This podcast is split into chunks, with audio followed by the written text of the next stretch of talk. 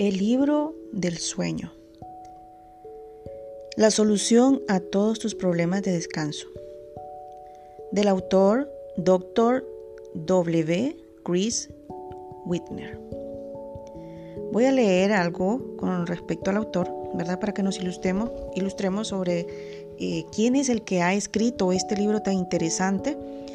Y este doctor W. Christopher Whitner es un, eh, es un médico, es un médico que nace el 27 de diciembre de 1972 y que actualmente tiene 47 años.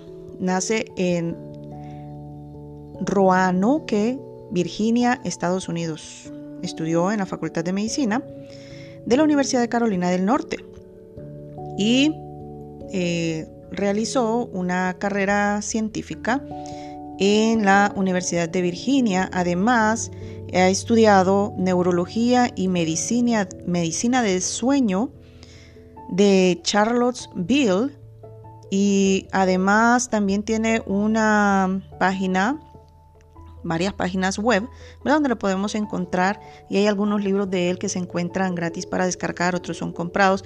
Creo que los que son gratis son alguna muestra de estos libros que podríamos adquirir online. Es un investigador estadounidense del sueño, neurólogo, autor y autoridad con respecto al sueño y rendimiento deportivo.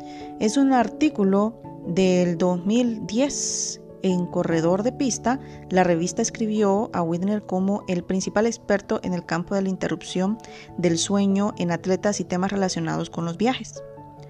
Se le atribuye haber acuñado el término ventaja circadiana después de estudiar efectos de los viajes en los equipos de grandes ligas. Estudió el efecto de la preferencia del horario de sueño en la Liga Mayor de Béisbol, rendimiento del lanzador y el rendimiento del golpe, todo lo que tiene que estar relacionado eh, con respecto al, rendimiento del lanzador y el rendimiento del golpe. En el 2013, su investigación eh, relacionó la somnolencia de un jugador de grandes ligas con una menor longevidad en su carrera. Este trabajo condujo a una investigación sobre la somnolencia como, como un predictor del valor de draft de la NFL, en el que se estudió el sueño de 560 jugadores de fútbol de la Atlantic Coast Conference y su eventual éxito en el draft. Hasta la fecha se ha asesorado a numerosas organizaciones deportivas profesionales, sobre todo los gigantes de San Francisco, que comentaron publicaciones sobre el papel de su club en el 2012 y en el 2014. Se ha documentado que también ha trabajado con Oklahoma City Thunder, New York Rangers, los Dodgers de Los Ángeles, y con esta última referencia refiriéndose al trabajo de Whitner con un sueño atlético como la mejor arma secreta en los deportes. Invierno, descrito como susurrador del sueño, es referencia repetidamente por Ariana Huffington en su libro del 2016 La revolución del sueño, transformando su vida una noche a la vez. Así que terminamos esta lectura sobre la mm, vida de eh, escritor de este hombre, el doctor Christopher Winter, que ha realizado estudios importantes con respecto al sueño y mm, eh, pues como estábamos leyendo tiene peso importante su opinión con respecto a este tipo de mm, influyente en, la, en el rendimiento de varios atletas de alto rendimiento. Eh, por supuesto, la modificación del cerebro tiene que ver mucho, la modificación estructural y funcional del cerebro tiene que ver mucho con el sueño y esto nos lo va a relatar él, además de eh, las conexiones interneuronales que pueden surgir nuevas en una persona con entrenamiento de diferente tipo, ya sea en el área de rehabilitación ante una lesión física después de un daño cerebral o una lesión cerebral después de un daño físico, cómo puede influir el sueño en la rehabilitación de todos los pacientes eh, que se encuentran, ¿verdad?, en esta lucha por regenerar o habilitar nuevas funciones que tienen que ver con las conexiones interneuronales. La reeducación del cerebro tiene que ver con las interconexiones neuronales y la disponibilidad energética de este mismo, ¿verdad? Que está muy, pero muy influido por la calidad del sueño.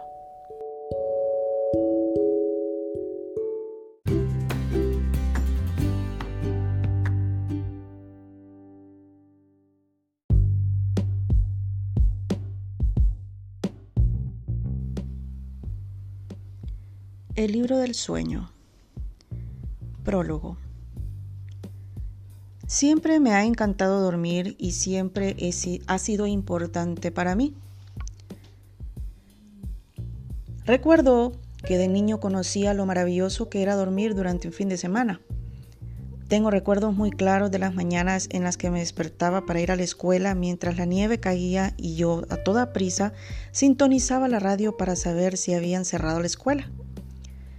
Si la habían cerrado, podía meterme de nuevo a la cama para dormir un poco más. Como mi padre y mi madre eran maestros de escuela pública, siempre era un acontecimiento familiar. Cuando tenía siete años, mi médico me recetó una medicina para un resfriado severo. Me la tenían que dar a horas precisas, así que en algún punto de la noche mi mamá me despertaba para darme un antibiótico líquido de sabor muy fuerte. Despertar en la mitad de la noche y volver a dormir siempre me pareció que hacía a la noche más larga. Me encantaba. En el tercer año decidí convertirme en un médico porque me gustaba dibujar órganos y memorizar los nombres de los músculos en latín. Mis familiares y mis amigos siempre me alababan cuando contaba mis planes, así que estoy seguro que esto hizo aún más sólida mi meta. A medida que pasaba el tiempo, pasé por frases de interés en la dermatología, la pediatría e incluso la ortopedia. Pero mis decisiones de vida a la suerte terminaron por ponerme en el terreno del sueño. Comencé a aprender sobre el sueño y a estudiar antes de convertirme en un médico, incluso antes de ir a la escuela de medicina. Estaba fascinado por el sueño, y estudiándolo y metiéndome hasta el fondo de la investigación. Y vaya que lo hice. Estuve muy involucrado en el estudio de la apnea del sueño en cerdos miniatura Yucatán, cuando era estudiante de la universidad. Resulta que los cerdos son un excelente modelo del sueño y pueden roncar tan fuerte como cualquier paciente humano que padece de apnea.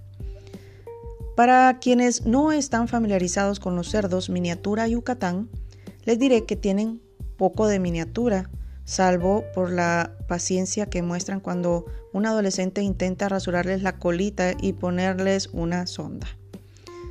En lo que respecta al sueño, oler la granja era el pequeño precio que había que pagar. Mi curiosidad ha seguido siendo inusualmente fuerte como médico me gusta saber lo más posible sobre lo que experimentan mis pacientes. Para ello, a lo largo de los años, me he ofrecido como voluntario para que me saquen sangre y me he sometido a una serie de exámenes neuropsicológicos de más de tres horas. Me han puesto un tubo nasogástrico en la nariz, me han electrocutado los músculos e inyectado lidocaína en las llantitas para hacer que se adormezcan, incluso me han aplicado un potente electromagneto en la cabeza, lo cual ocasionó que mi brazo tuviera un espasmo incontrolable. Mi experimentación médica llegó a su punto más alto cuando durante la aburrida noche de guardia pregunté si me podía meter un escáner de resonancia magnética para tomar algunas fotos de mi cerebro y ver cómo era la experiencia y qué sucedía en su interior. Todos mis pacientes decían que era una experiencia ruidosa que hacía sentir claustrofobia y por lo general era espantosa. A mí, lo que me impresionó bastante fue el tamaño de mi cerebro, extrañamente pequeño.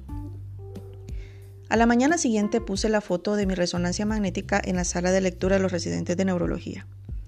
Era una tradición poner imágenes inusuales o dilemas en cuanto a diagnósticos de modo, de modo que otros residentes pudieran anotar sus opiniones y teorías junto a las imágenes. Prácticamente todos los que no notaron mi nombre en las fotos escribieron hipertrofia del cerebro, o sea, un cerebro inusualmente pequeño.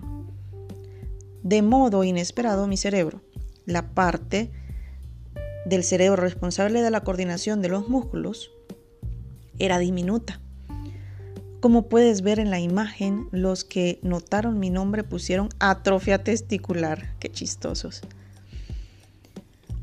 En el libro, el autor eh, toma una foto de la resonancia magnética en aquel momento y la publica y pues describe que fue tomada alrededor del año 2001. Bueno, el punto es este.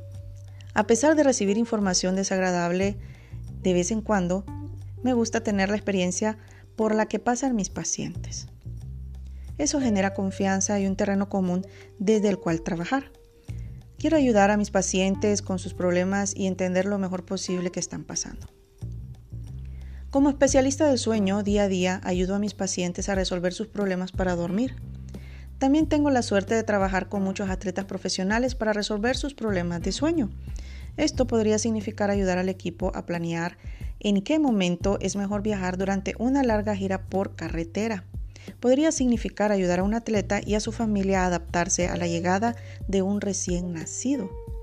Con frecuencia los atletas experimentan dificultades para, dormir antes de sus juegos importantes o después de haber tenido un mal desempeño.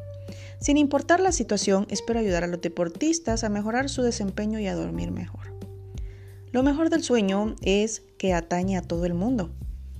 Con los años he tenido la fortuna de trabajar con altos mandos del ejército, de Estados Unidos y con empresas de tecnología, así como estudiantes de todo el país, para mejorar su desempeño mejorando su sueño. Esas experiencias me han hecho mejor médico para mis pacientes. Es una ocupación gratificante. Este libro surgió de mi deseo por ayudar a, a mis pacientes. Quería dar algo tangible a la gente con dificultades para dormir con el fin de que controlen la situación y transmitirles lo que he aprendido en mis 20 años de experiencia en el tema. Este libro está pensado para ser leído como una novela, no es de, no es de consulta. No quiero que te saltes partes que ni vayas y que no vayas directo a la parte que crees que es la más importante para ti. Todo es importante. Piensa en esto como un proceso completo para comprender y optimizar tanto tu forma de dormir como lo que piensas al respecto. Si lo haces a mi manera, terminarás el libro con una sensación nueva sobre lo que significa el sueño saludable.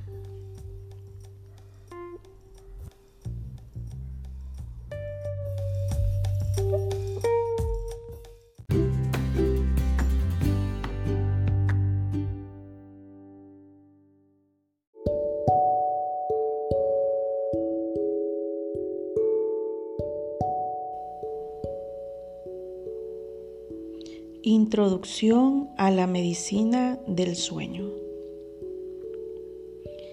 El fatal insomnio familiar es una enfermedad poco común, pero real relacionada con la enfermedad de las vacas locas.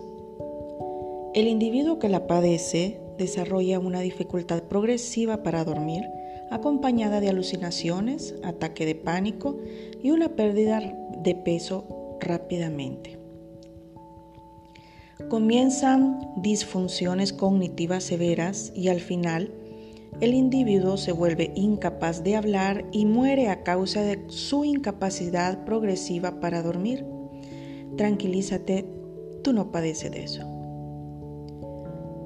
A pesar de que esta enfermedad es poco común, la mayoría de las personas que tienen dificultades para dormir la sienten como una situación sin solución hay pocos problemas de salud que causan más ansiedad y estrés que los del sueño y pocos son tan inocuos y tratables.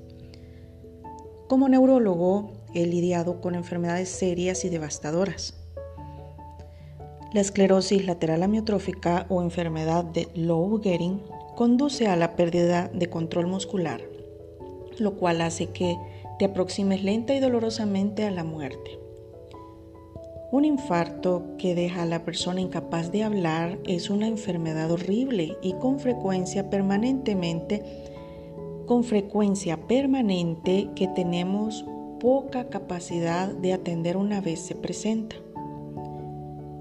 Las complicaciones del sueño pueden llevar a enfermedades graves, pero a diferencia de muchos trastornos neurológicos, las enfermedades del sueño son tratables, puedes arreglarlas.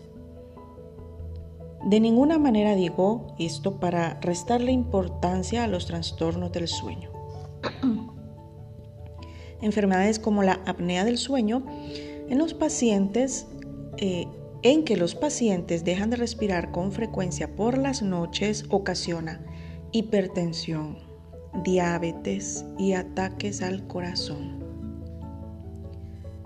En el 2007, el magnífico investigador del sueño Tom Roth descubrió que el insomnio afecta hasta un tercio de nuestra población en cualquier momento. La investigación de Maurice Wayon demostró que el síndrome de las piernas inquietas podría ser responsable de una mala calidad del sueño en 5% o más de la población. Los trastornos del sueño contribuyen a generar problemas tan variados como reflujo gastroesofágico, cambios de humor, problemas de memoria y aumento de peso.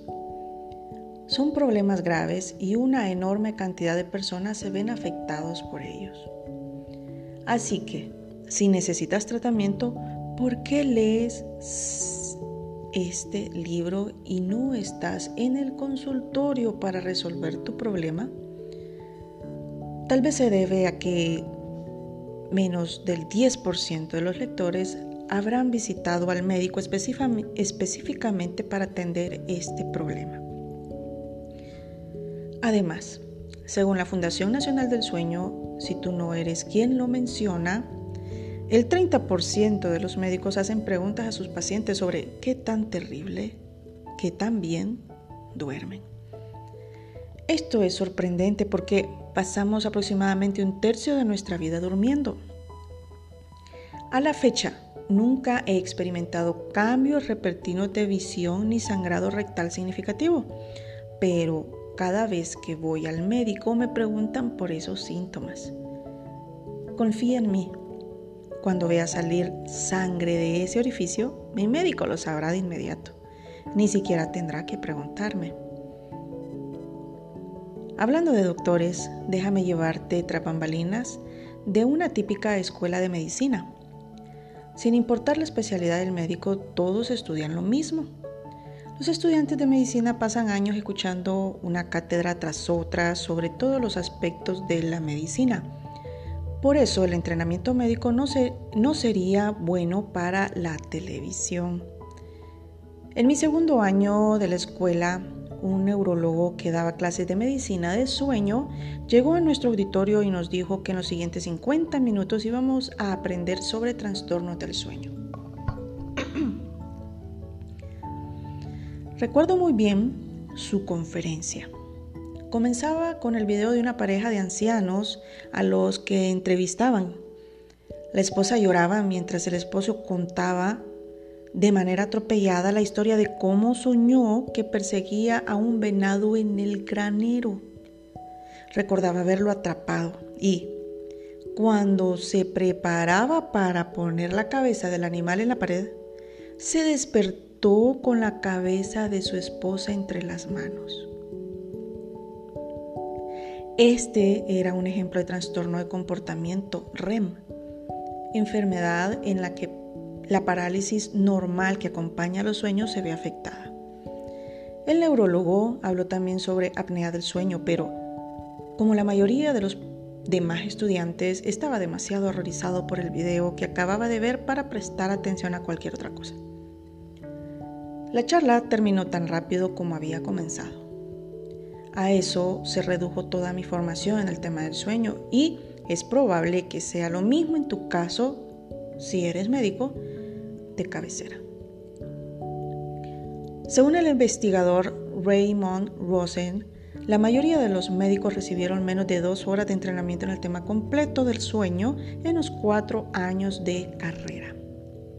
La investigación realizada en el 2007 por Miai Teodorescu y el especialista del sueño Ronald Chervin reveló que el sueño está sumamente olvidado en los libros de texto de medicina. Dado que la charla de psiquiatría sobre los hombres que fantasean con los zapatos de sus esposas duró 30 minutos, puede ver qué tan olvidada está la medicina del sueño de la currícula universitaria. A pesar de que la medicina del sueño a menudo ocupa un lugar ínfimo, los problemas para dormir de los más comunes es de los más comunes que los médicos atienden. No obstante, tratar un problema que no tenga que ver con un anciano cazando sueño, cazando en sus sueños, puede resultarle difícil a tu médico. No ataco a los médicos generales del mundo. A medida que las compensaciones de las aseguradoras bajan y se elevan las primas por negligencia médica, deben atender más pacientes en menos tiempo. Con frecuencia llevan consigo numerosos diagnósticos que requieren atención, lo cual hace que los problemas para dormir se vuelvan un tema secundario. Así que criticar a un médico general por no ser capaz de atender con eficacia los trastornos del sueño es como enojarse con un patólogo por un parto complicado. No es su trabajo. Entonces, ¿Qué puedes hacer? Avíspate y deja de obtener tu información sobre cómo dormir bien del cosmos. De libros sobre sueño que hacen que un tema fácil se vuelva complicado y de tu vecino. Es momento de dejar de quejarte porque pasaste mal a la noche y avientes por las ventanas tus ideas equivocadas sobre el sueño puedes entender el tema del sueño y por qué tienes problemas. Así que tiras tus medicinas para dormir a la basura. Las clases van a comenzar. Capítulo 1. ¿Para qué sirve dormir? Absolutamente para todo. Recuerdo los libros de Mad Libs cuando era niño. Me encantaba que me dieran ese cuadernito junto con la orden de mi club de lectura cuando estaba en la primaria. Estaba lleno de historias que tú completabas con parte de la oración, unos cuantos adjetivos, verbos y luego nombres de tus amigos y tenías una historia un poco ilógica pero muy graciosa. Siempre he pensado que el sueño y su relación con las enfermedades es un juego de Mad Libs en lo que respecta a la conexión entre sueño y muchas otras cosas que suceden en nuestro cuerpo, prácticamente no hay ninguna enfermedad u órgano donde no puedas encontrar algún tipo de relación. ¿No me crees? Intenta hacer el ejercicio y verás a qué me refiero. El autor pone un libro con un, cuadro con el título formato sobre el sueño estilo Map Lips y se llenan los espacios en blanco de por qué es importante la calidad del sueño. Tú lo puedes hacer escuchando este audio, poniéndole pausa y con tu pluma o con tu lápiz puedes escribir las respuestas eh, de las siguientes preguntas o llenar las partes vacías del siguiente texto. Formato sobre el sueño estilo Mad Libs. Por la noche, cuando dan las, entre paréntesis, hora del reloj, me gusta meterme a mí, entre paréntesis, tu respuesta, cama. La siguiente parte dice, no me toma nada de tiempo, entre paréntesis, un verbo, en un sueño, entre paréntesis. Punto y seguido. Es un buen sueño porque dormir mal puede llevar a padecer, entre paréntesis, enfermedad.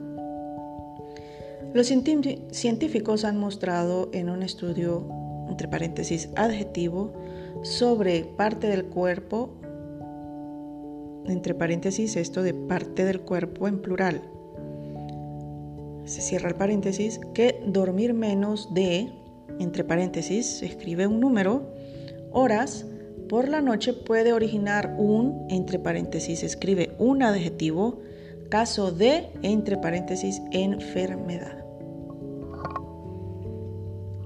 Se cierra el cuadro del formato de sueño estilo Mad Libs. Gracioso, ¿verdad? Lo sorprendente de este formato sobre el sueño estilo Mad Libs es que hay relativamente pocas maneras en que podría llenarlo y hacer que la historia no fuera cierta. En cuanto a la enfermedad, podría haber un escrito. Podría haber escrito hipertensión, infarto, ataque al corazón, obesidad, diabetes, cáncer, falla cardíaca, migraña, fibrilación arterial, depresión, orinarse en la cama o trastornos neurodegenerativos y alteraciones de la memoria como Alzheimer. Y la lista continúa. Y otras respuestas tienen sentido. Conforme leas este libro, piensa en el sueño como uno de los procesos fundacionales dentro de tu cuerpo que en realidad puedes cambiar. Para mí, los tres pilares principales de buena salud sobre los que tenemos un poco de control son nutrición, ejercicio y sueño. El sueño es un proceso sorprendentemente importante que tiene lugar en nuestro cuerpo. Si no te quedas con nada de este libro, por lo menos debes entender que el sueño no es la ausencia de vigilia. En otras palabras, el sueño no es un interruptor de luz que está del todo encendido o apagado. Tu cuerpo está haciendo cosas asombrosas mientras duermes. En cuanto al funcionamiento del cerebro, además de ser especialista en sueño, soy neurólogo, es decir, me especializo en el cerebro. Los especialistas del sueño con frecuencia son neurólogos, pero pueden ser psiquiatras, pulmonólogos, internistas, médicos generales e incluso pediatras. ¿Por qué un médico de los pulmones se especializaría en el sueño? No tengo idea. Me parece que el sueño tiene tanto que ver con los pulmones como con el riñón o el vaso. Aunque prácticamente todos los órganos y sistemas del cuerpo se ven afectados de alguna manera por el sueño. Este reside en el cerebro, Ahí es donde el sueño se origina y se controla. El sueño es un estado neurológico, así que en lo que respecta al sueño el cerebro es la clave. Por esta razón, ahí comenzaremos a investigar el impacto que dormir mal tiene en nuestro cuerpo. Si quieres sentarte antes de seguir leyendo, un mal sueño prolongado es una mala cirugía cosmética, riesgoso, costoso y nada bello.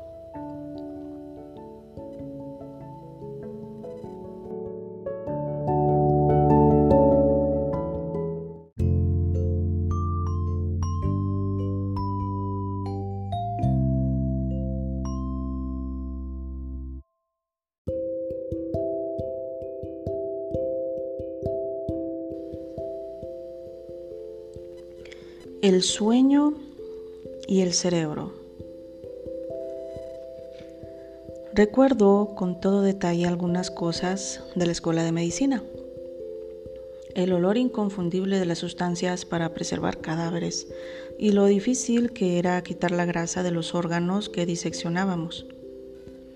Recuerdo que hice una prueba en la que me mostraron una imagen deslumbrante de unos cálculos biliares y haber pensado que eran muy hermosos. Pensé que los cálculos pulidos podrían ser hermosas cuentas para collares. También recuerdo que hablamos sobre el sistema linfático, un sistema de tránsito de fluidos que es responsable de recoger y hacer circular los desperdicios de modo que podamos liberarnos de ellos, Como neurólogo incipiente, estaba realmente sorprendido cuando nuestro profesor explicó que el cerebro no contaba con ese sistema. El sistema más importante del cuerpo no tiene forma de liberarse de desperdicios, pero el vaso sí. Eso no tenía ningún sentido. Hagamos un salto al 2015, cuando los investigadores Anthony Loveau y Alexandri Aspelud descubrieron que el cerebro sí cuenta con un sistema para eliminar los desperdicios. El sistema glinfático, aunque hoy en día en general los científicos están de acuerdo en que existe, fue otro aspecto del sistema glinfático lo que realmente atrajo la atención. Los, los, científicos descubrieron que el producto de desecho principal que el sistema glinfático está limpiando es beta amiloide, la proteína que se acumula en los pacientes con Alzheimer. Aunque ese desecho en sí mismo ya es fascinante, hay más. El sistema linfático es 60% más productivo cuando dormimos que despiertos. ¿No es asombroso? No solo tenemos un sistema para eliminar desechos del cerebro, sino que, de acuerdo con la investigadora Maiken Nedergaard, y sus colegas, el sistema para eliminar desechos funciona mucho mejor cuando estamos dormidos. Sabiendo esto, piensa en las consecuencias a largo plazo que tiene no dormir bien. Toma la decisión de mantenerte despierto hasta tarde por la noche afecta la capacidad que tiene el cerebro para liberarse de los productos tóxicos que se acumulan durante el día. Piensa que tu cerebro es como un tanque marino enorme el sistema linfático es la válvula que elimina el agua acumulada en el casco del barco. Si esta válvula no funciona bien o no corre como debería, el agua se acumula y el barco se hunde. Aunque a todas luces está. No es la explicación completa de la génesis del Alzheimer, pero puede tener un papel significativo. Un artículo del 2013 publicado en el Journal of American Medical Association Neurology, diario de neurología de la Asociación Médica Norteamericana, apoya esta idea.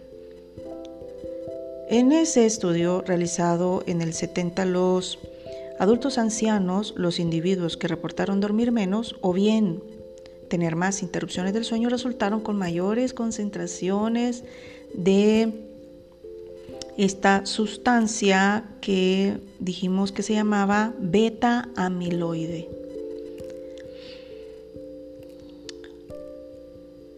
Un parte de el libro dice como entre paréntesis avances de la ciencia y los después de dos puntos pues relata lo siguiente.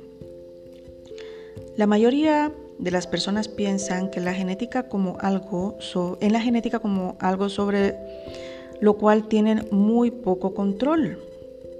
Si tienes el gen de los ojos verdes, hay poco que puedas hacer para cambiarlo, excepto usar lentes de contacto. Se ha demostrado que tener el gen de apolipoproteína E4 aumenta el riesgo de un individuo de desarrollar Alzheimer de 10 a 30 veces por encima de aquellos que no lo tienen. Hace apenas unos años, si descubrías que tenías este gen, no había gran cosa que hacer. Sin embargo, en un estudio del 2013 publicado en el Journal of American Medicine Association, diario de la Asociación Médica Norteamericana, la idea cambió enormemente. En ese estudio se dio seguimiento a 698 pacientes ancianos en un estudio basado en comunidades.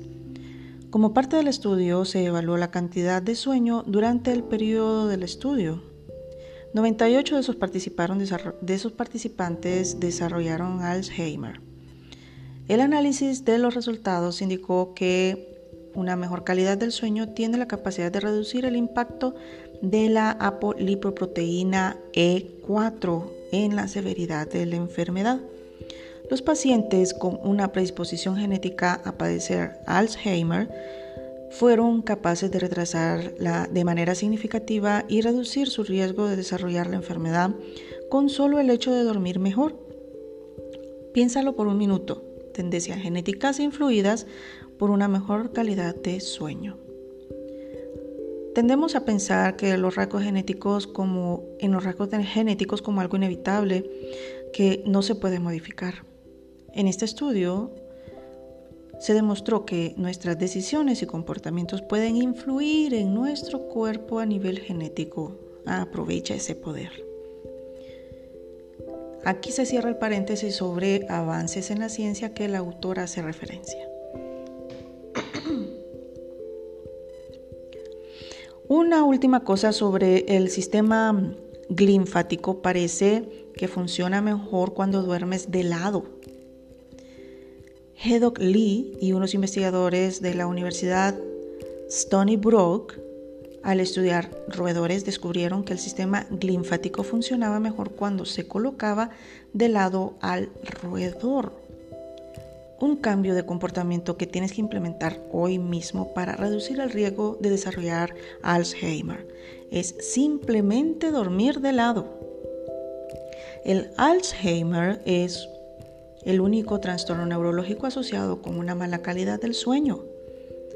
Un estudio del 2011 reveló que existe un nexo entre la mala calidad del sueño y el Parkinson. Otras enfermedades neurodegenerativas y una disminución de la memoria en general se ha asociado con una mala calidad del sueño, según un estudio en el 2014. El sueño y la obesidad. Este libro no es un libro sobre cómo bajar de peso. Al final del libro no hay dietas rápidas ni recetas de licuado de semillas de chía y a pesar de eso, tiene mucho sentido hablar sobre relación del sueño y la obesidad porque hasta hace poco esa conexión, esa conexión había sido ignorada. Si miramos en retrospectiva décadas de investigación, por mucho tiempo han sido claros que un incremento en el peso corporal podía ocasionar una mala calidad de sueño, relacionada en gran medida con cambios en la respiración. Esto se conoce como síndrome de Pickwick, llamado así por el título de la novela de Charles Dickens, Los papeles póstumos del club de Pickwick. En el libro, Joe es un personaje con sobrepeso que tiende a quedarse dormido a menudo durante el día, como sucede con muchas personas que padecen de apnea. Aunque los estudios relacionan el sobrepeso con una mala calidad del sueño, tiene más de 50 años, los que relacionan una mala calidad del sueño con un aumento de peso son mucho más recientes. En los últimos años ha habido muchos estudios que demuestran que una mala calidad del sueño conduce a un aumento de peso. Los mecanismos detrás de estos estudios varían mucho, pero a continuación destacaremos los puntos más importantes. Uno de los puntos en donde numerosos estudios han demostrado que dormir menos de 6 horas y estar despierto, despierto después de la medianoche se puede relacionar con la obesidad. En un estudio del 2015 se analizó los hábitos de más de un millón de chinos. El investigador especializado en salud pública Jin Wen Sang descubrió niveles más altos de obesidad en personas que dormían menos de 7 horas por la noche. Otro estudio del 2015 publicado por el psicólogo clínico Randall Jorgensen en la revista Sleep mostró que muy claramente a medida que baja la duración del sueño aumentaba el tamaño de la cintura. La evidencia de que las alteraciones del sueño conducen a un aumento de peso probablemente alcanzaron un nivel abrumador. Resulta excelente citar este estudio cuando decides quedarte dormido en vez de verte con tu amigo en el gimnasio para hacer ejercicio. Otro de los puntos a favor es que los niños en edad escolar que duermen de manera inadecuada, o sea, menos de 8 horas por la noche, o de manera errática, tenían probabilidades de ser obesos. Según un estudio realizado en el 2008 por la investigadora Ed Van Cauter, especialista en ritmo cardíaco y sistema endocrino, Cuando veo que mis hijas más grandes se quedan despiertos hasta el tarde de la noche, a menudo estoy tentado a llevar estos estudios a la escuela y preguntar a tus maestros si la ridícula cantidad de tarea vale la vida de dietas estrictas y todo tipo de artimañas para esconder las llantitas. Otro de los puntos a favor menciona que la grelina es una hormona que producimos en el estómago. Actúa en nuestro cerebro para formar el apetito, pero también desempeña un papel clave en el poder saciador asociado con comer. La grelina hace que se nos antojen alimentos procesados que encontramos las 24 horas en las tiendas y supermercados. el investigador clínico Charrad Taeri realizó un estudio en el 2004 que demostró que a medida que disminuye la duración del sueño, la producción de grelina aumenta, incrementando así la probabilidad de comer en exceso y padecer obesidad. Otro de los puntos a favor, una mala calidad del sueño afecta los niveles del químico denominado leptina en nuestro cuerpo. La leptina, producida por nuestras células grasas, induce a sentirnos satisfechos y pone freno a nuestro apetito. Cuando dormimos mal, se reducen los niveles de leptina, lo cual hace quedarnos más a comer. Según un estudio del 2005 realizado por el investigador Faed Hakim. Otro punto a favor es que los investigadores Alisa Lundal y Timothy Nelson realizaron un estudio en el 2015 que demostró que después de una mala noche de sueño, nuestros niveles de energía se veían reducidos. Un mecanismo de compensación es que comamos más en un esfuerzo por aumentar nuestra energía. Otro de los puntos a favor es que eh, una mala calidad de sueño viene acompañada de la disminución del control de nuestros impulsos y un aumento de los comportamientos de riesgo. Estos factores podrían llevarnos a comer mal durante periodos de sueño inadecuado o alterado, según el investigador de Harvard William Kilgore, quien realizó un estudio al respecto en el 2006. Todos estos puntos anteriores que acabo de leer son los mecanismos eh, más importantes que tienen que ver con la regulación del sueño, con respecto a eh, la regulación del, del, peso corporal o de la obesidad con respecto al sueño. Y eh, según algunos estudios realizados en, los años pues, anteriormente mencionados. El sueño y tu corazón y presión sanguínea. Los efectos de una mala calidad del sueño probablemente son más dañinos para nuestro corazón y sistema circulatorio. En millones de estudios se han demostrado que una mala calidad del sueño aumenta el riesgo de padecer de ataque cardíaco, presión alta, falla cardíaca e infarto. Aunque muchos de estos estudios se centran en la apnea del sueño, una enfermedad que ocasiona las vías que las vías respiratorias colapsen, y hace que se vuelva imposible respirar para la persona dormida, no todos los estudios se centran en esta enfermedad. Investigaciones recientes han demostrado que cualquier enfermedad que fragmente el sueño, o sea que no solamente la apnea, tiene el potencial, el potencial de elevar la presión. La fibrilación arterial es una enfermedad en que el corazón, el corazón comienza a latir a un ritmo desincronizado. Esto no es bueno porque un latido cardíaco coordinado garantiza que la sangre se, mueva de manera rápida y eficiente por el corazón. Cuando alguien desarrolla fibrilación arterial, los esfuerzos coordinados de diversas cámaras del corazón se pierden, ocasionando que la sangre se estanque en el corazón. El movimiento de la sangre es uno de los mecanismos que previene la formación de coágulos.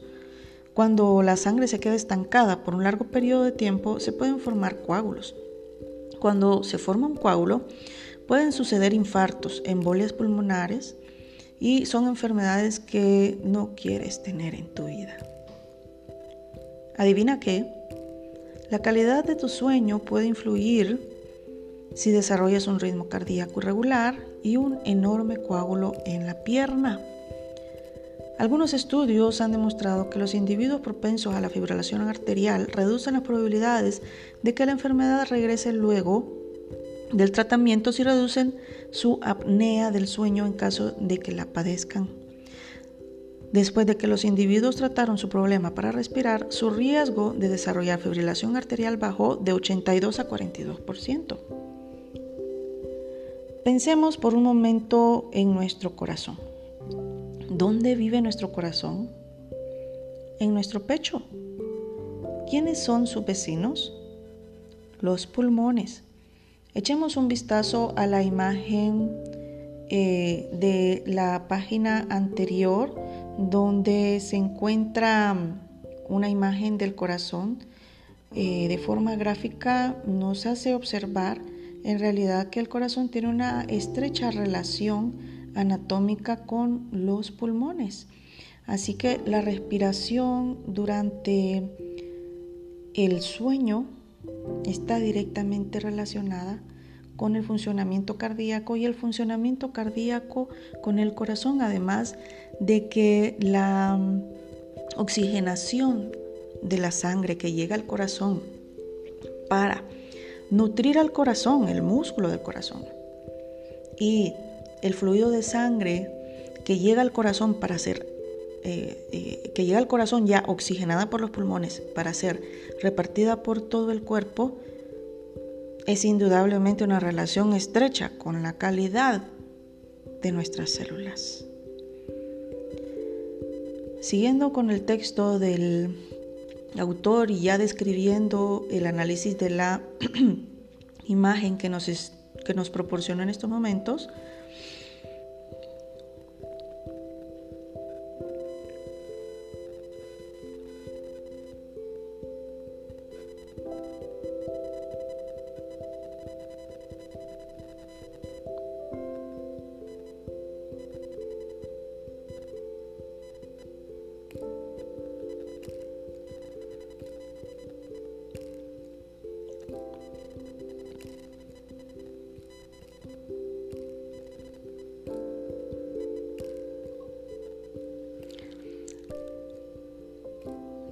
tiempo para que buscaras, si quieres, en Google la imagen del pulmón en relación con el corazón o de los pulmones en relación con el corazón. Y seguimos en el mismo apartado de la relación del sueño con el problema de obesidad.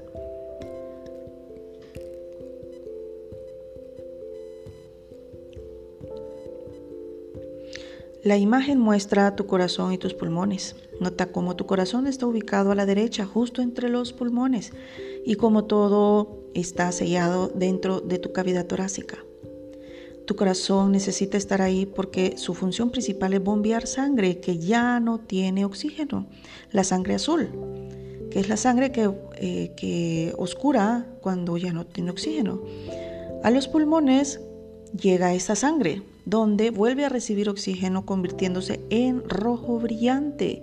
En este proceso la cavidad torácica actúa como un fuelle. Para los pulmones es algo bueno. Cuando expandimos nuestro pecho, justo cuando los fuelles, justo como los fuelles, creamos una presión negativa o un vacío hay un dicho que dice que la naturaleza aborrece el vacío y es cierto.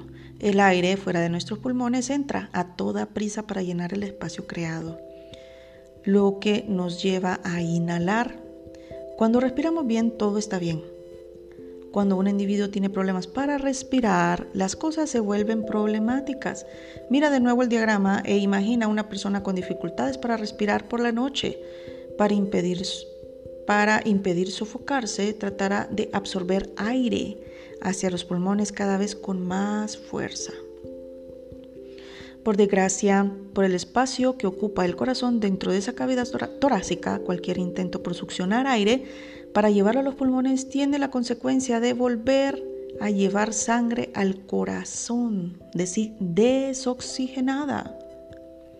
Si el corazón tiene problemas para bombear sangre, La que sale otra vez del corazón, o sea, desoxigenada, no tiene a dónde ir. No puede regresar al corazón porque la sangre no se mueve de manera eficiente. La sangre no puede dar media vuelta y regresar, así que, ¿cuál es la solución natural del cuerpo? Resulta que hay dos consecuencias y ambas son malas. La primera es que los fluidos son empujados fuera de los vasos sanguíneos y entran al tejido de nuestro cuerpo, por lo general de nuestras piernas. En el mecanismo detrás del hinchazón de pie, ese es el mecanismo detrás del hinchazón de piernas o edema. En segundo lugar, el corazón funciona con más intensidad para bombear la sangre. ¿Qué sucede cuando un músculo como el corazón funciona con más intensidad? Se agranda. Ese es el comienzo de la falla cardíaca. Para las personas que no tratan los trastornos respiratorios relacionados con el sueño, las consecuencias a largo plazo en el corazón son devastadoras. La falla cardíaca es el resultado inevitable. El sueño y el humor. Toda esta charla sobre la mala calidad del sueño, problemas cardíacos, Alzheimer y no entrar en tus jeans favoritos es muy deprimente. ¿Quieres algo que te levante el ánimo? Prueba a dormir. En serio. Una mala calidad de sueño puede conducir a depresión y consecuencias negativas del humor.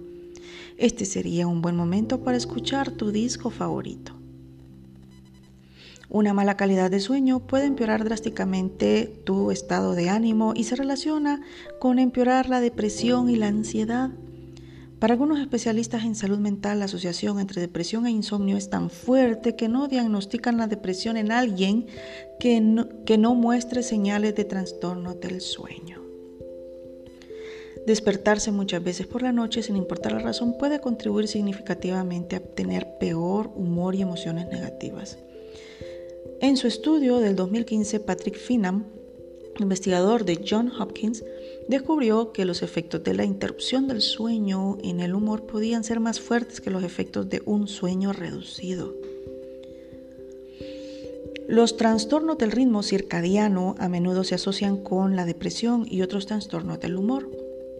A medida que los pacientes pasan más tiempo en cama y sin llevar a cabo actividades normales, su horario y sus ciclos de sueño se vuelven un gran desastre.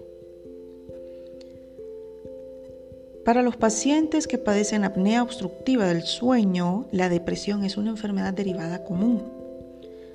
En un estudio del 2015, David R. Hillman y otros investigadores de la Universidad Western de Australia descubrieron que la apnea del sueño reduce la incidencia de la depresión de manera significativa del 73 a 4%. Los pacientes bipolares pueden tener problemas significativos para dormir. Los episodios de manía pueden presentar largos periodos de tiempo en los que el paciente es incapaz de conciliar el sueño. Un estudio del 2015 demostró que los episodios de depresión conllevan a un riesgo de tener sueño de mala calidad, a dormir de más y presentar problemas con los horarios para dormir.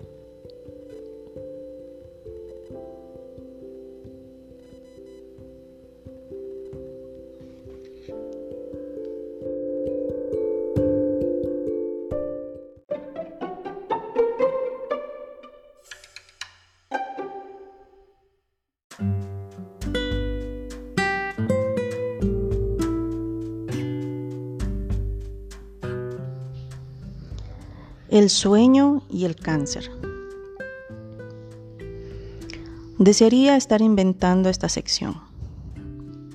Al abordar el tema del sueño por tanto tiempo, me parece que la asociación establecida recientemente entre disfunción del sueño y cáncer es muy perturbadora. Aunque hay evidencia de que una mala calidad del sueño puede relacionarse con varios tipos de cáncer próstata, oral, nasal y colorectal, así como el sistema nervioso primario. El nexo emergente entre dormir mal y desarrollar cáncer de seno parece el más fuerte. No solo las alteraciones del sueño como el cambio de turnos en el trabajo y dormir menos de lo necesario representan un factor de riesgo potencial para el desarrollo de cáncer de seno. Además, la, epidemióloga Amanda Phipps descubrió que presentar sueño insuficiente antes del diagnóstico puede ayudar a predecir el resultado del tratamiento. En el 2007, la Organización Mundial de la Salud, OMS, publicó una monografía titulada Carcinogénesis ocasionada por el cambio de turnos, pintar y apagar fuegos. Entremos en detalle. La OMS no solo equipará el cambio de turnos con inhalar los vapores de la pintura y el humo de las casas que se queman en términos de ocasionar cáncer, sino que pone al inicio de la lista el cambio de turnos. En esta investigación incipiente, los investigadores también encontraron una relación entre el cambio de turnos y el cáncer de seno, así como una disminución general del funcionamiento del sistema inmunológico. Investigaciones posteriores en torno al cambio de turno hicieron que la Agencia Internacional para la Investigación sobre el Cáncer de la Organización Mundial de la Salud clasifique el cambio de turnos como factor carcinógeno probable, grupo 2A.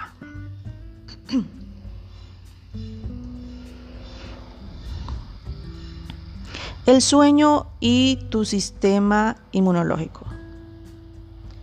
Vete a dormir o te vas a enfermar. ¿Cuántas veces los niños escuchan esta clásica frase de los padres? Vete a dormir o te vas a enfermar. Cuando yo era niño, esas palabras no tenían ningún efecto en mi deseo de quedarme despierto viendo el programa de David Letterman o acomodado o acomodando mis tarjetas de fútbol. En esa época, esta relación entre mi hora de irme a dormir a la cama y mi salud general no tenía mucho sentido.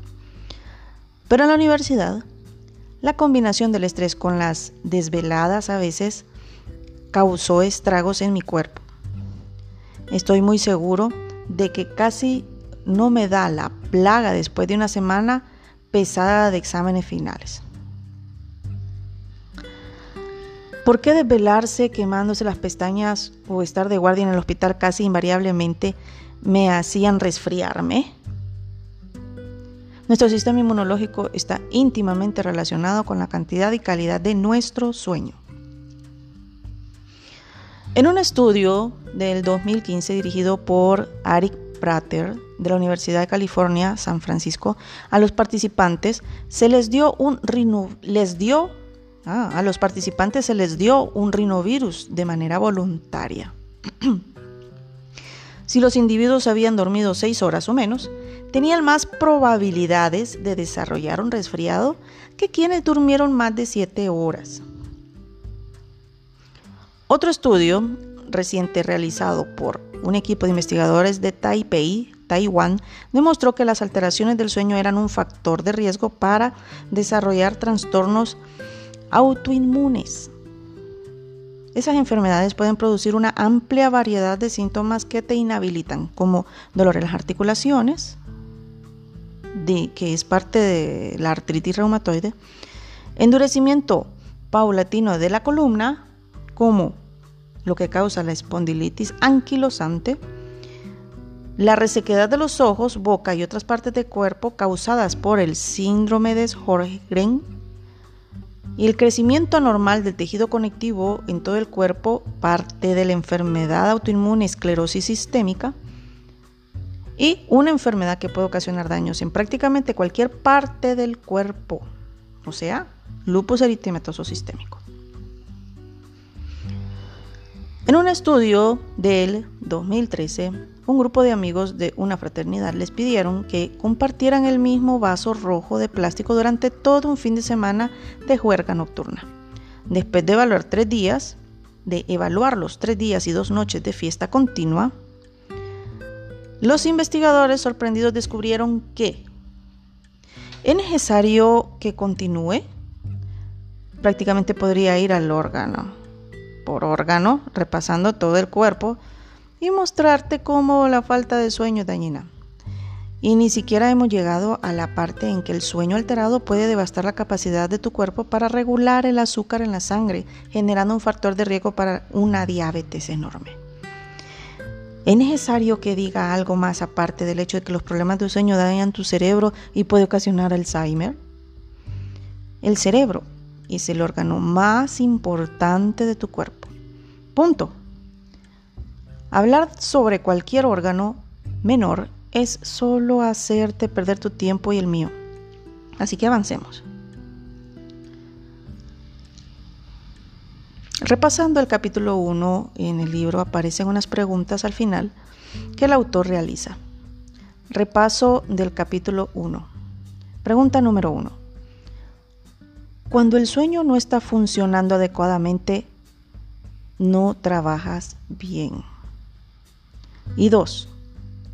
Cuando la gente dice que los científicos no saben nada sobre el sueño, están equivocadas. Bueno, estas son dos afirmaciones más que preguntas, como un resumen prácticamente del capítulo número uno.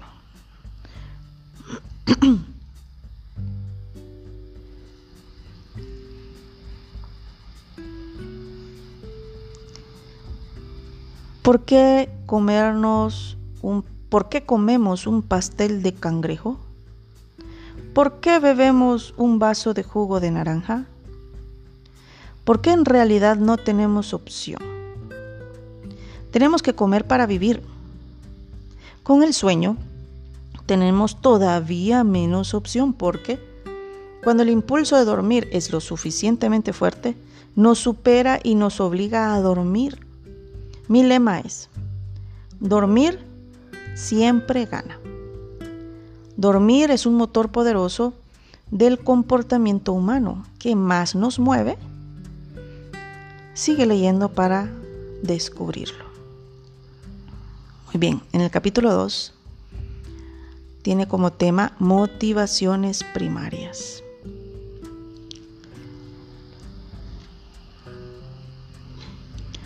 ¿Por qué nos gusta tanto el tocino, el café y una buena siesta de fin de semana? Probablemente no nos conocemos. Podría ser cualquier, cualquiera que ojea las páginas de este libro. Un estudiante universitario cansado que está haciendo fila en la librería de la universidad. Una madre de tres hijos que toma un té en una librería mientras sus hijos están en escuela una presentadora de televisión multimillonaria que acaba de decidir que este libro es el libro que sus millones de televidentes necesitan leer de inmediato. A pesar de que no tenga idea de quién eres, no voy a hacer varias afirmaciones respecto a ti que, sin duda, sé que son ciertas. Número uno, has comido algo en los últimos días. Dos, has bebido algo en los últimos días. 3. Has pensado en el sexo en los últimos días. 4. Has dormido algo en el último día o dos. Si eres estudiante de arquitectura cansado que lleva tres días o dos noches seguidos trabajando para terminar el diseño urbano y la maqueta del proyecto, tú no cuentas. Antes de que compres este libro, piensa en estas cuatro afirmaciones. Si crees que alguna no es cierta en tu contexto, deja el libro y que alguien más lo compre. Comida, agua, sueño y sexo. No necesariamente en ese orden. La verdad es que no tengo superpoderes. Mi secreto psíquico tiene que ver solo con motivaciones primarias. En 1943, el psicólogo norteamericano Clark Hull propuso una idea llamada teoría de reducción de impulsos. Para él, el comportamiento de todos los organismos estaba gobernado por su meta de mantener la homeostasis o equilibrio de ciertas motivaciones o deseos primarios. Tenemos una necesidad o motivación primaria de alimento y agua para nutrir nuestro cuerpo. tenemos una motivación primaria de reproducirnos. ¿Adivina qué? Tenemos una motivación primaria de dormir. Debido a todo esto, cuanto más tiempo pasemos sin dormir, más decidido está nuestro cerebro a conseguirlo, hasta llegar al punto en que no sea una elección. En otras palabras, dormir es inevitable. Muchos pacientes vienen conmigo insistiendo en que el problema es que no duermen. No logran quedarse dormidos o se despiertan y no pueden volverse a dormir. Cualquiera que me diga esto en realidad está sufriendo, por lo menos en parte, de un problema más fundamental. Están durmiendo, solo que no reciben su sueño de manera eficaz. En otras palabras, su estimación de que no duermen es totalmente equivocada. El hecho médico es que todos dormimos, es una motivación primaria. El cuerpo insiste en que lo hagamos. Así que lo primero que necesito decirte, si eres una de esas personas que nunca duerme, entre comillas, es esto. Necesitas aceptar un hecho muy simple y que estarás condenado a luchar con tu sueño para siempre. Tu sueño Dilo en voz alta. No me importa dónde estés. ¿En la biblioteca? Está bien. Dilo quedito. Yo duermo. Yo duermo. Dos palabras, ocho letras. Dilo otra vez. Yo duermo. Que si duermes bien, tal vez sí o tal vez no, pero sí duermes. Dilo. Yo duermo. ¿Ves el reloj cada hora? O tal vez sí o tal vez no, pero sí duermes. No puedo enfatizar lo suficiente que este de este punto y debo decir que por lo general es la primera ley que debo establecer con mis nuevos pacientes.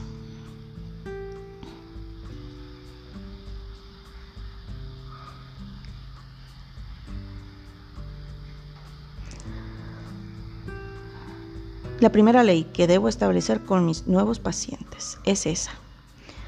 Si te quedas dormido en clase de geometría con un montón de axiomas, postulados, propiedades y pruebas, piensa en esta ley. Número uno, tú duermes. Avance de la ciencia. Puedo sentirlo todavía no duermes o bien piensas que eres una persona que duermes solo dos o tres horas todas las noches. Está bien, te entiendo. Pero piensa esto, los investigadores muy, muy inteligentes que escribieron los libros de textos que usé durante mi especialidad en el sueño llevaron a cabo estudios para analizar la capacidad de los seres humanos de funcionar durmiendo poco. David Dilles Evans y Hans van Dongen dividieron en grupos los individuos de la investigación con base en si dormían 4, 6 u 8 horas todas las noches. Los monitorearon con mucho detalle para asegurarse de que ningún participante se metiera al closet para echarse una pestañita. El estudio duró tan solo dos semanas. Solo dos semanas. Todos los días hay personas que me dicen que no han dormido en años. El proyecto del sueño duró 14 días. Eso es todo. En el estudio, la atención de los participantes se midió a través de una serie de tareas de vigilancia psicomotoras. Para cuando el estudio terminaba, un cuarto de los participantes en el grupo, de los que dormían seis horas, se estaba quedando dormido durante las tareas. El grupo de personas que dormían cuatro horas lo hacían aún peor. Lo interesante es que, cuando preguntaban los sujetos, privados de sueño en realidad, no consideraban que estuvieran impedidos. En otras palabras, a pesar de quedarse dormidos frente a la computadora, Estos individuos estaban mandándoles correos a todos sus amigos para decirles, acabo de hacer un experimento loquísimo de privación del sueño. Creo que lo hice bien.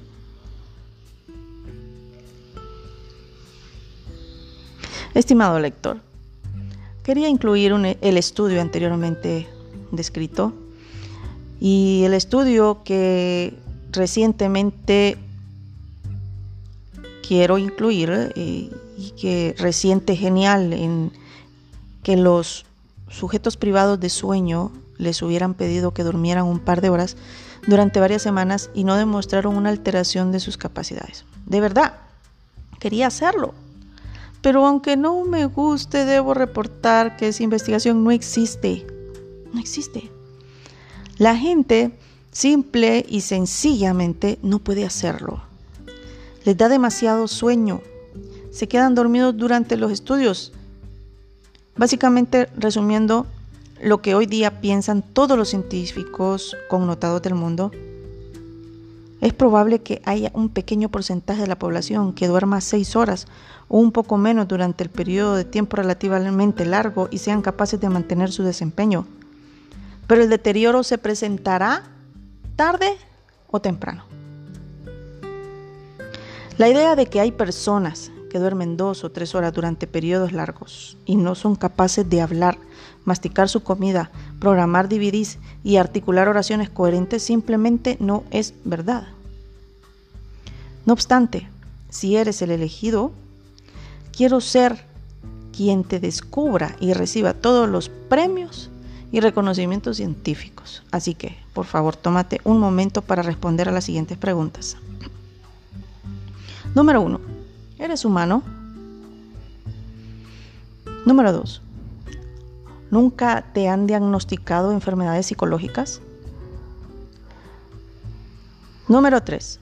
Durante el último año, de manera consciente sin excepción, ¿has dormido un promedio de solo 3 horas o menos?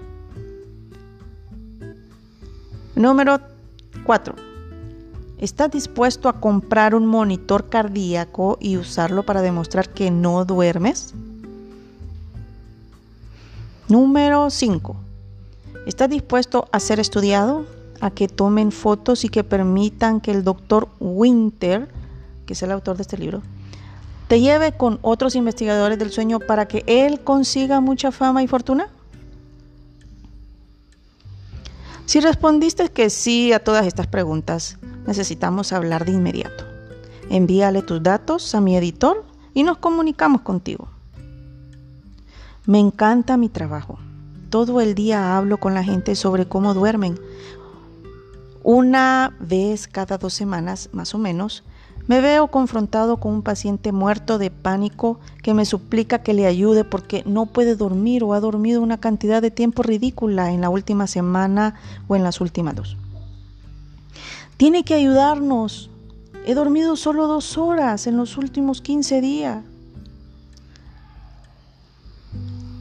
Lo que hace este tipo de pacientes, que este tipo de pacientes que sea fascinante, es con frecuencia que rematan con esta oración la siguiente puntada. Desearía dormir una siesta, pero me acuesto durante el día y no me puedo quedar dormido. Vaya, un individuo que no solo no duerme durante la noche, sino que no se siente capaz de dormir durante el día.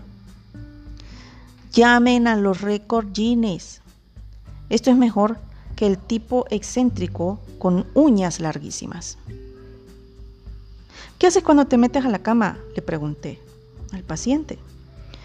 Me quedo acostado pensando cosas, responde. No logro apagar mi mente.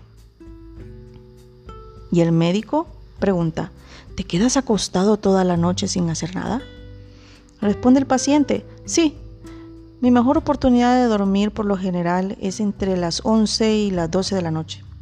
Si no me quedo dormido en ese lapso, pierdo mi oportunidad y me quedo despierto toda la noche. Dice el paciente. ¿Qué qué? Responde el médico. Hablando del libro Guinness de récords mundiales, aunque tienen récords de prácticamente toda hazaña inimaginable, ya no reconocen los récords por privación de sueño. ¿Quién tiene ese récord actualmente? Randy Gardner fijó, fijó, la marca de 11 días 24 minutos en 1964. Durante esta prueba, se volvió cada, vez más difícil para Randy mantenerse despierto. Su cerebro llevó a cabo microsueños, breves periodos de sueño incontrolables que por lo general duraban menos de 30 segundos. Y sufrió alucinaciones, daño cognitivo severo e incluso paranoia. Esta paranoia se ha visto en muchos experimentos de privación de sueño. El caso más desafortunado fue el de Peter Tripp, cuya supuesta privación del sueño de 201 horas por fines publicitarios parece que tuvo efectos psicológicos duraderos, entre los cuales los menos graves no fue que lo consideraran, fue que lo consideraran impostor. Lo importante aquí es que la privación del sueño real, honesta, es difícil. En contextos de investigación puede ser casi imposible mantener despiertos a los sujetos, incluso durante periodos de tiempo relativamente cortos. Este tipo de privación del sueño no está exenta de consecuencias a corto plazo, incluyendo una necesidad abrumadora de dormir. En otras palabras, nadie que tiene esas hazañas describe dificultades para quedarse dormido.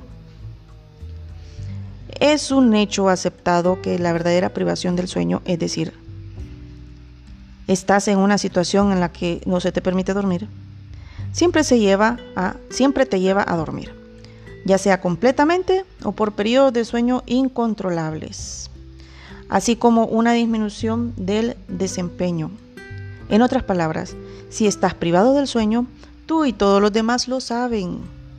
Sin embargo, si piensas que estás privado de sueño, pero no muestras tendencia alguna a cabecear cuando te estiras sobre un sofá, realmente ¿Te parece que tiene sentido sabiendo que los, lo que sabes?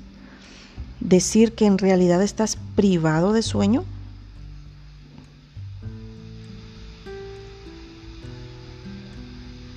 Ejercicio de, hacer, de no hacer nada durante mucho tiempo. Si eres una persona que piensa que sufre, sufre de privación de, de, sueño de largo plazo y no puedes dormir sin importar cuánto te esfuerce, haz este pequeño ejercicio. 1. Cómete algo y trata de ir al baño. El ejercicio 1 te tomará tiempo. 2. Apaga tu celular y baja el timbre del teléfono fijo. Pide a tu familia que dejen solo hasta que el experimento termine. 3. Pide privacidad total porque la situación en la que te encuentras es muy delicada. Dilo para que nadie te moleste. 4. Busca un sitio cómodo y privado de tu casa u oficina donde acostarte. 5. Quítate los zapatos, apaga las luces y acuéstate. 6. No te duermas. Solo quédate acostado ahí durante las próximas 7 horas. 7. Reflexiona sobre la experiencia. El ejercicio de no hacer nada durante mucho tiempo está súper cañón, la verdad. No hacer nada por una hora puede ser pesado. No hacer nada por siete horas es terriblemente difícil. No obstante, cuando no pudieron dormir la noche anterior, las personas siempre afirman que se quedaron despiertas sin hacer nada. Para poner las cosas en perspectiva, no dormir durante cuatro días y no tener sueño después equivale a que Alguien se presente en mi consultorio diciendo que no ha comido en cuatro días, sí. No obstante, no tiene hambre y está subiendo de peso. Sí, ya sé que cuando estás a punto de la inanición, el cuerpo ya prácticamente no siente dolor, pero entiendes a qué me refiero. No dormir y al mismo tiempo no sentir sueño va en contra del sueño como fuerza biológica primaria. En ese sentido, algunos me han dicho que cuanto más tiempo permanezcan despiertos ellos, o sus hijos menos somnolientos se sienten. Esto tiene un poco de sentido cuando piensas que el proceso del cerebro para mantenerte despierto o en estado de vigilia es un proceso separado del que inicia y mantiene el sueño. A pesar de esto, un individuo siempre tendrá más sueño cuanto más tiempo permanezca despierto. Este impulso se verá afectado por un incremento en el estado de vigilia o en la ansiedad. Esto no significa que el individuo no pueda dormir. Puede significar que están en juego otros factores que lo mantienen despierto en ese momento. Acostarse a dormir y percibir olor a humo podría incrementar la ansiedad y mantener despierta a una persona. Escuchar que algo se mueve bajo la cama podría mantenerla despierta. Estar muy preocupada porque no podrá quedarse dormida también puede influir. Clip Sapper, investigador del sueño de Harvard, llevó a cabo un estudio en el que se analiza el sueño de las ratas. Las ratas fueron colocadas en jaulas, algunas limpias, otras sucias. Se midió el sueño y su bioquímica cerebral. ¿Las ratas se durmieron? Por supuesto. Las dos durmieron igual. No, las ratas en las jaulas sucias mostraron más señales de agitación y no durmieron tan bien como las que estaban en las jaulas limpias. Su ansiedad roedora por estar en una jaula sucia fue un factor que inhibió su capacidad de dormir. Siguieron desarrollando somnolencia del mismo modo que las que estaban en las jaulas limpias, pero el aumento del nivel de ansiedad les obstaculizó dormirse. ¿Duermes bien? Probablemente no.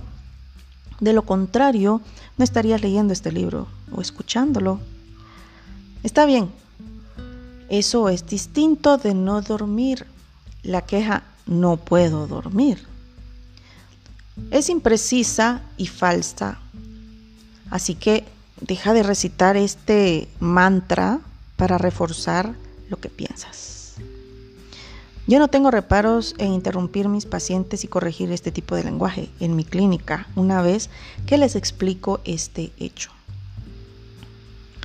No duermo, no soy, no soy solo yo. Mi madre nunca dormía. Ella acostumbraba a puntos suspensivos. No, deténgase y vuelva a empezar, dice el médico. Mm, tengo dificultades para dormir y mi madre también tenía dificultades para dormir. Esa es la forma que se debe decir. Mucho mejor. Continúe, refiere el médico. Cada paciente que llega a mi consultorio y responde a mi pregunta en qué puedo ayudarlo, diciendo, me dice, ayúdeme a dormir. Desde el principio obtiene un golpe justo de frente. Deja de decirte y de decirles a los demás que no puedes dormir o que no duermes. Sin importar lo sucia que esté la jaula, por así decirlo, tu cuerpo no permitirá que no duermas. Si no puedes comer o beber, morirás. Si de verdad no puedes dormir, también morirás, probablemente en pocas semanas. Apuesto que tus problemas para dormir llevan más que eso y no estás muerto. Me parece interesante la manera en que los pacientes lidian con las enfermedades del sueño en comparación con las alimenticias. Muchos individuos llegan a casa a la hora de la cena, se sientan a la mesa, miran el pollo y simplemente no tienen hambre. Alguno puede servirse y picar un poco de pollo y de ensalada verde antes de saltar la cena. La mayoría de las personas que no padecen de anorexia pensarán un poco esta decisión porque saben que en el fondo de su mente que el apetito regresará y seguirá comiendo hasta lograrlo.